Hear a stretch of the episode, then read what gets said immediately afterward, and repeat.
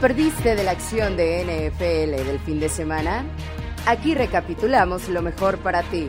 La NFL en 10. Estamos a escasas dos semanas de que los equipos tengan que enfrentarse en la temporada regular. Aún así, hay batallas posicionales que aún no tienen un claro ganador. Siguen llegando algunas lesiones que provocan ajustes de los equipos y pues algunas otras historias. En esta edición de la NFL en 10 comentamos lo más importante de las noticias de la semana pasada y lo más destacado de la acción de juego de la semana 2 de la pretemporada. Mi nombre es Luis Obregón y los voy a guiar por este conteo. Comenzamos. Número 10. Rockwan Smith termina su holding. Tras un largo periodo en el que el linebacker de los Bears y el equipo intentaron conciliar para llegar a una extensión de contrato que eventualmente terminó en declaraciones un tanto explosivas por parte del jugador, ahora él mismo nos ha comunicado que las negociaciones terminaron. Smith dijo que planea jugar para los Bears en este que es su último año de contrato de novato, por lo que de ahora en adelante participará de lleno en las actividades del equipo. En sus primeras declaraciones del sábado, un par de días después del partido de pretemporada contra los Seahawks, dijo que tomaría la oportunidad y correría con ella, que apostaría por sí mismo como siempre lo ha hecho y que su foco está ahora en ser el mejor Bear que pueda ser. Qué cosa más incómoda, ¿no? Solamente unos días después de que expuso al front office del equipo por incluir cláusulas que desescalaban sus ganancias hacia el final del contrato, ahora regresa para integrarse con el equipo como si nada hubiera pasado. Esta es la primera vez que vemos que la estrategia de Holding pues, no funciona en este offseason. De hecho, al haber aplicado esa estrategia e incluso hacer las declaraciones que hizo, parece que quemó el puente entre él y el front office. Como lo mencionaba en el episodio anterior, se comprobó que el equipo tenía todo el poder de negociación en esta situación. Ahora los Bears conservan a uno de los, si no es que al mejor jugador de su roster para este año, con varias posibilidades todavía. Podrían hacerle su deseo realidad e intercambiarlo antes de la fecha límite durante la temporada y así obtener un jugador o una selección en el próximo draft en vez de dejarlo salir por la puerta de la agencia libre al final del año. Pero aún si decidieran irse por esa ruta, la de la agencia libre, no estaría del todo mal para los Bears, porque pues la fórmula de picks compensatorios seguramente les otorgaría una selección alta en el draft de 2024, probablemente hasta una tercera ronda, pensando en que pues obviamente el siguiente equipo que firme a Smith va a darle un contrato jugoso y que pues obviamente va a haber mucho tiempo de juego. Ahora, también está la posibilidad de que si los Bears quieren hacerlo, podrían todavía retenerlo utilizando el as bajo la manga que implica la etiqueta de jugador franquicia una o hasta dos veces. Este año seguramente lo usarán en un entorno de un equipo que pues de cualquier forma no parece nada promisorio, pero que a nivel individual, como jugador, Smith podría verse muy beneficiado por la presencia de Matt Iberfloss, cuya especialidad es la defensiva y es un esquema que además destaca mucho a los linebackers. Moraleja, Jugadores, consígase a un agente que negocie por ustedes, no lo hagan directamente. El costo-beneficio de tener un agente es realmente positivo. Y sí, te estoy hablando a ti, Lamar Jackson. Mírate en ese espejo. Número 9. El contrato de Derwin James. Esta historia está del otro lado del espectro. Para el safety de los Chargers, la estrategia del holding sí que funcionó, ya que ahora es el mejor pagado de su posición en varios rubros. Si nos apegamos a lo que dicta el encabezado, pues podemos decir que su nuevo contrato es por 4 años y 36.5 millones, de los cuales 42 son garantizados con un promedio de ganancias anuales de 19.1 millones. Sabemos que las cosas son bastante más complicadas que eso, lo que dicta el encabezado, pero pues en términos generales esos son los valores. Lo importante del asunto es que este acuerdo, cuando se compara con el de otros de su posición otorgados recientemente, resulta ser el más grande. Rebasa al de Minka Fitzpatrick por poco más de 3 millones en valor total y por casi 800 mil en promedio anual. Y en dinero garantizado está 4 millones por arriba del de Jamal Adams. Esto una vez más nos recuerda cómo cuando un jugador está considerado simplemente entre los mejores de su posición, eso es suficiente para convertirse en el mejor pagado. Porque después de todo, quien sea que firme después de ti va a volver a resetear el mercado. Esto era algo que los Chargers tenían que hacer. Era un movimiento anticipado, uno congruente con cómo han manejado el off-season. No se podían dar el lujo de ser ese equipo que gastó millones en la agencia libre para traer al mejor cornerback disponible en JC Jackson, quienes hicieron un trade con los Bears para traer a Khalil Mack, quienes reforzaron el interior de su línea defensiva, todo para dejar ir al safety que ellos mismos tomaron en la primera ronda del 2018. No podía ser. Todo este dineral que el equipo está lanzando recientemente para todos lados, no solo del lado defensivo, sino también a la ofensiva con jugadores como Mike Williams, es posible gracias a que tienen a Justin Herbert en su contrato de novato, lo cual implica que hay que pagarle a todo el mundo ahorita antes de que haya que hacerlo con su coreback franquicia. No cabe duda de que James es un gran elemento defensivo, que posee el talento y la versatilidad ideal para ser un ancla para el equipo defensivo de Brandon Staley. Sin embargo, la única duda que hay siempre en torno a su juego es la disponibilidad. Si hacemos un promedio, en las cuatro temporadas de su carrera ha estado en el campo solamente en nueve partidos por año. Los Chargers son sin duda uno de esos equipos que ya queremos ver para darnos cuenta de cómo encajan todas las piezas. Número 8. El fin de la saga de Sean Watson. La decisión sobre la disciplina para el quarterback de los Browns llegó por la vía de la conciliación.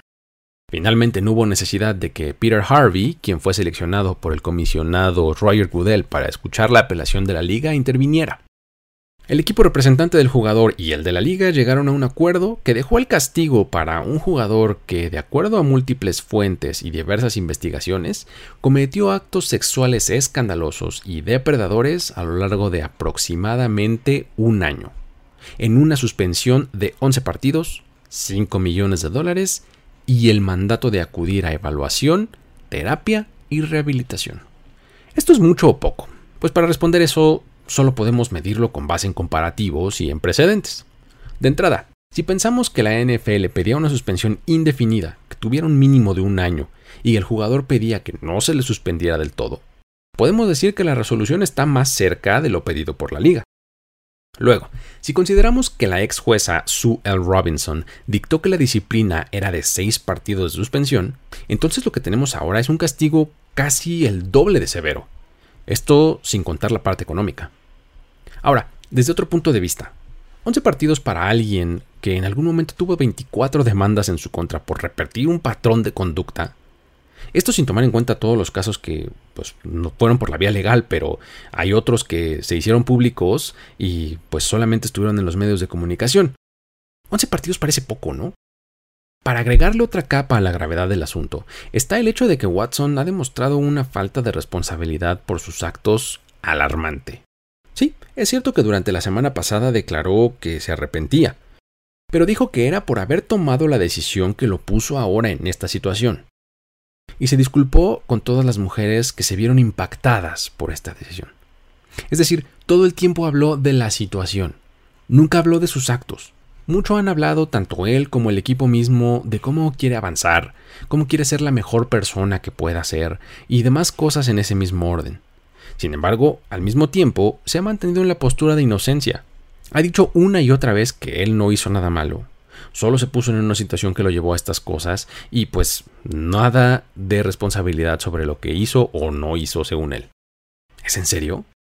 Después de haber llegado a arreglos con 24 demandas a título personal, de que los Texans tuvieran que acordar otras 30, de tener que desprenderse de 5 millones de dólares en multa y de aceptar una suspensión de 11 juegos, ¿todavía quiere que creamos que su único error fue haberse puesto en una situación que lo llevó hasta aquí?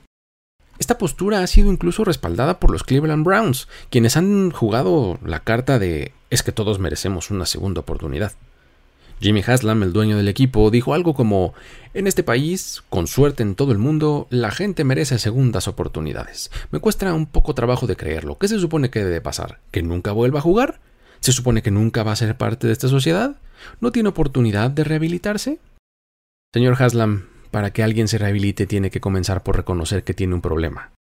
Algo que hasta el momento Watson no ha demostrado. Esto es un indicio más de cómo el front office de los Browns no solo ha respaldado, sino incluso ha premiado a Watson. No podemos olvidar que le otorgaron un contrato de 230 millones de dólares garantizados, algo que nunca había pasado en la liga. Marcaron historia con un jugador que utilizó su situación, e, esa situación de la que dice ahora estar arrepentido, para conseguir este contrato histórico. Ahora, estos 11 partidos de suspensión harán que esté de vuelta justo para la semana en la que los Browns se enfrentan a los Texans. Lo que de inmediato pues a todos nos hace levantar las cejas cuestionándonos la conveniencia del momento. Otro ángulo interesante de análisis es el hecho de que con esta suspensión Watson podrá acumular una temporada en los términos de lo que dicta el contrato colectivo. Es decir, el CBA indica que para que un jugador acumule una temporada que cuente para sus beneficios cuando desde se retire, tendría que pasar un mínimo de seis juegos en el roster activo de un equipo, algo que Watson va a conseguir con la duración de esta suspensión, por lo que esto suena como un movimiento que viene directamente desde la NFLPA. ¿En serio será esto lo último que escucharemos sobre el caso? Número 7. Más bajas en la línea ofensiva de los Buccaneers. Una de las lesiones más tempranas que se presentaron en los training camps fue la del centro Ryan Jensen, lo cual elevó la atención en Tampa Bay por tratarse de un jugador clave para el quehacer de su ataque. Se trata de una lesión de rodilla que lo deja fuera de acción de forma indefinida. Y ahora, este grupo sufre un par de bajas más con las lesiones de Tristan Wirfs y Aaron Steeney. Durante el segundo partido de pretemporada en el que los Bucks enfrentaron a los Titans, después de un par de sesiones de entrenamiento compartidos, estos dos jugadores resultaron lesionados. Wirfs, su solidísimo tackle derecho titular, abandonó el entrenamiento con una lesión en el oblicuo, mientras que ya en el partido, Steeney, quien estaba peleando por quedarse con la titularidad en la posición de gar izquierdo, resultó lesionado con una ruptura de ligamentos de rodilla, lo cual lo descarta para la temporada. Estas tres bajas se suman, por supuesto, al retiro de Ali Marpet y a la partida en la agencia libre de Alex Capa. Este es un cambio considerable para un equipo que tiene la etiqueta de contendiente y que pues ha tenido a Tom Brady lejos de los campos de entrenamiento últimamente por razones personales. El coach Todd Bowles al respecto declaró el domingo que pues espera que su coreback se reintegre pronto con el equipo para estar listo para la semana 1. Veremos cómo reacciona cuando a su regreso se encuentre con la baja de otros dos jugadores en su línea ofensiva. Número 6. Baker Mayfield, el esperado titular en Carolina. De acuerdo con algunos reportes, la balanza está ya muy cargada en favor del recién llegado. Salvo el anuncio oficial de parte del head coach Matt Rule, parece ser que Mayfield va a ser quien se quede con el puesto para la semana 1 de la temporada regular por sobre Sam Darnold.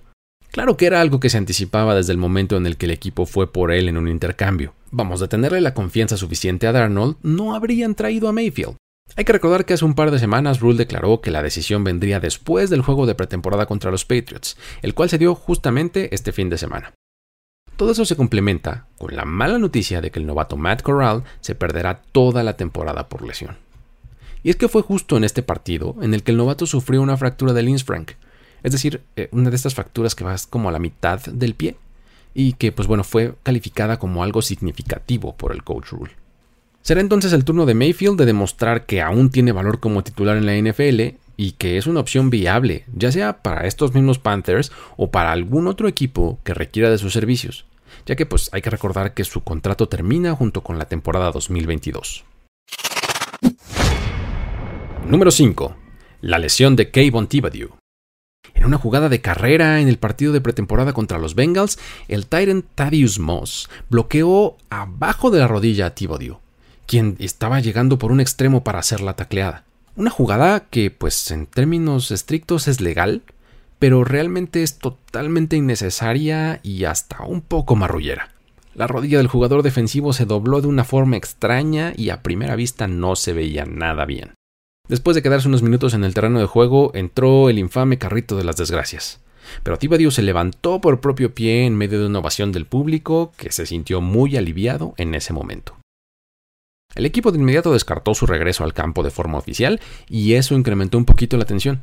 Sin embargo, unos minutos después, los reportes surgieron indicando que se había evadido una lesión grave. Los informes indican que el día lunes se realizarán estudios a detalle para determinar exactamente la gravedad de la lesión. Micah Parsons, el linebacker de los Cowboys, tuiteó que no entiende por qué este tipo de bloqueos siguen siendo legales. Dijo que ya están grandecitos como para que pasen estas cosas, y cerró con un vamos a jugar, Odio ver esas cosas. Al parecer, por lo menos hasta la grabación de este programa, la información indica que los Giants esquivaron una bala y que estuvieron a punto de hacerlos perder una de sus elecciones de primera ronda de este año. Número 4. Antonio Gibson, running back 2. La tremenda promesa de 2021 ha llegado hasta su punto más bajo. Este fin de semana en el partido entre Commanders y Chiefs vimos cómo Gibson parece que ya perdió la batalla por el puesto titular en Washington. La primera señal de alarma vino cuando en el kickoff del partido salió como el regresador de patadas titular, un rol que nunca antes había tenido en el equipo. De hecho, no había jugado ni un solo snap en equipos especiales desde que llegó a la NFL. Y regresar un kickoff era algo que no hacía desde que estaba en la Universidad de Memphis en 2019. Las repeticiones con el primer equipo se las llevó Brian Robinson, el novato de tercera ronda que ha estado peleando con Gibson por el puesto. Tan solo en la serie inicial, Robinson tuvo tres acarreos, mientras que Gibson solamente tuvo uno. Una vez que los titulares salieron del campo para que entrara el segundo equipo ofensivo de los Commanders, entonces sí fue cuando Gibson era el corredor que estaba todo el tiempo en el campo. En su favor, se vio bien en el campo haciendo buenos acarreos y agregó una recepción de más de 20 yardas. Pero pues no podemos dejar de señalar que fue con y contra el segundo equipo. Esta ya es una señal mucho más clara de cómo Ron Rivera visualiza su backfield. En el mejor de los casos esto va a ser un comité entre dos corredores, pero con Robinson como el titular que se lleve la mayoría de los toques. Número 3. Cavonte Turpin, you are ridiculous. Ah, ok, tal vez esto sea una exageración y una sobrereacción clásica de pretemporada ante una buena actuación. Sin embargo, lo que este jugador hizo para los Cowboys en su partido contra los Chargers de verdad marcó diferencia. Comencemos por recordar que Turpin hace apenas unos meses estaba jugando en la USFL. Bueno, en realidad estaba dominando la USFL, ya que terminó la campaña como el MVP de la liga con los New Jersey Generals. El partido del sábado por la noche en Los Ángeles fue el escenario para que Turpin tuviera un par de touchdowns. Uno en regreso de kickoff y el otro en regreso de despeje. El primero de ellos fue una patada de kickoff en el primer cuarto del partido, en el que el pateador de los Chargers intencionalmente pateó corto de la zona de anotación para provocar un regreso. Turpin agradeció la oportunidad, tomó el balón en su propia yarda 2 y lo regresó 98 yardas hasta la zona de anotación sin ser tocado por nadie. Le metió el acelerador y solamente le vieron el polvo. Pero eso no fue todo. Más tarde, cuando el segundo cuarto estaba por terminar, se alistó para regresar una patada de despeje. Una vez más, el balón terminó en la zona de anotación. Esta vez recorrió 86 yardas gracias a su gran elusividad y dejó a los rivales abrazando el aire. Más allá de lo espectacular de estas jugadas, lo importante es que, pues, este tipo de actuación que tuvo este sábado seguramente le ayudó mucho para quedarse en el roster de 53 jugadores de los Cowboys. Él llegó al equipo apenas el mes pasado como agente libre en un entorno en el que hay una gran oportunidad en la posición de wide receiver, todo esto por la salida de Mari Cooper y Cedric Wilson durante el off-season, más las lesiones de Michael Gallup y James Washington. Desde entonces la batalla por conseguir un espacio en el roster ha sido intensa entre los jugadores jóvenes, pero sin duda, si algo ha quedado comprobado a través del tiempo, es que pues, los equipos especiales son una excelente ruta para poder quedarse en un roster final. Número 2. Todos a bordo del tren del hype de Isaiah Likely. El Tyrant de los Ravens por segunda semana consecutiva tuvo una gran actuación en su partido de pretemporada. Ante la ausencia precautoria de Mark Andrews, el equipo de Baltimore le ha dado muchas repeticiones al novato de Coastal Carolina y este le ha sacado el máximo provecho. El domingo por la noche terminó la primera mitad con 100 yardas de recepción y un touchdown, mostrando manos seguras, capacidad para correr buenas rutas y habilidad para ganar yardas después de la atrapada. Lo interesante de la situación es que al tener a uno de los mejores jugadores en la posición de Tyrant, como es el ya mencionado Mark Andrews, pues no es como que Likely le vaya a quitar la titularidad. Sin embargo, sí podría proveer a la ofensiva de Lamar Jackson de una opción más en el centro del campo, que es justo la zona donde a este quarterback prefiere lanzar. Ya veremos si este es solo uno de estos casos de hype desmedido de pretemporada o si resulta convertirse en una realidad. Número 1. El ataque de los Bills retoma las cosas donde las dejó. Una de las mejores cosas que se vio el fin de semana fue a la ofensiva de Buffalo. Toda la tarde, sin importar quién estuviera en el campo, el play calling fue bueno y la ejecución fue todavía mejor. Comenzando por Josh Allen, que pues en el limitado tiempo de acción que tuvo lució bastante bien en la bolsa de protección. Compró tiempo e hizo pases precisos. El más notorio de ellos, por supuesto, fue cuando conectó con Gabriel Davis y terminó en la zona de anotación. Allen terminó el día con tres pases completos en tres intentos para 45 yardas y el ya mencionado touchdown. En cuanto a los corredores, por segunda semana consecutiva, Zach Moss tuvo una buena actuación promediando casi 5 yardas en sus cuatro acarreos y en dos de ellos terminó dentro de la zona de anotación. Mientras tanto, el novato James Cook tuvo un par de escapadas que nos hacen pensar que esta gran expectativa que tenemos en torno a él es completamente justificada. ¿eh? El talento está ahí. Esto es muy buena señal para un equipo que, a pesar de que todos tenemos en el radar como un contendiente, la duda más importante gira en torno a la salida de Brian Dable, que ahora pues es el head coach de los Giants, lo que implica que Ken Dorsey está completamente a cargo de la ofensiva. Pero parece que las cosas van a estar bien. Así llegamos al final de este conteo. Para más información, opinión y análisis de estos y otros ángulos de NFL, te recomiendo que te suscribas al feed de este podcast en la plataforma de tu preferencia. Además, hazlo también en nuestro canal de YouTube para que encuentres todavía más contenido. Síguenos en redes sociales como arroba primero y diez y por supuesto no dejes de visitar nuestro sitio en primeroy10.com donde encontrarás contenidos escritos originales todos los días. A título personal me puedes encontrar en arroba el buen Luigi para que ahí podamos seguir la plática sobre estos y otros temas.